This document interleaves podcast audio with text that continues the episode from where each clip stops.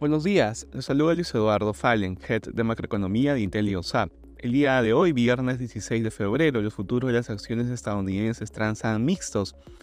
La empresa Applied Materials, el productor de maquinaria para la fabricación de chips más grande de Estados Unidos, aumentó sus proyecciones de ingresos para este periodo, señalando que las grandes empresas de semiconductores están aumentando sus inversiones en nueva producción.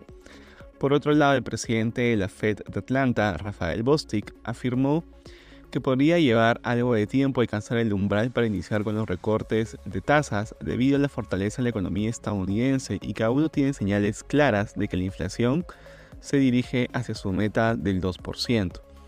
En la eurozona los índices presentan retornos positivos, en línea con el ánimo en los mercados internacionales. En el terreno de datos económicos, en Reino Unido las ventas minoristas de enero crecieron 0.7% interanual, superando las expectativas del mercado.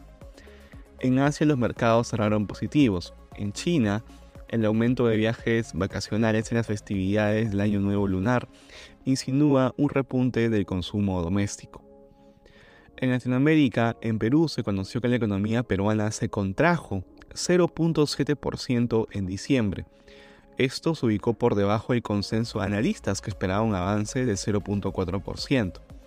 De esta manera, acumuló en el año una caída de 0.6% en el 2023 respecto al 2022. Respecto a commodities, el precio del oro avanza y continúa revirtiendo su caída en los primeros días de la semana, impulsado por los débiles datos de las ventas minoristas de Estados Unidos que se conocieron ayer.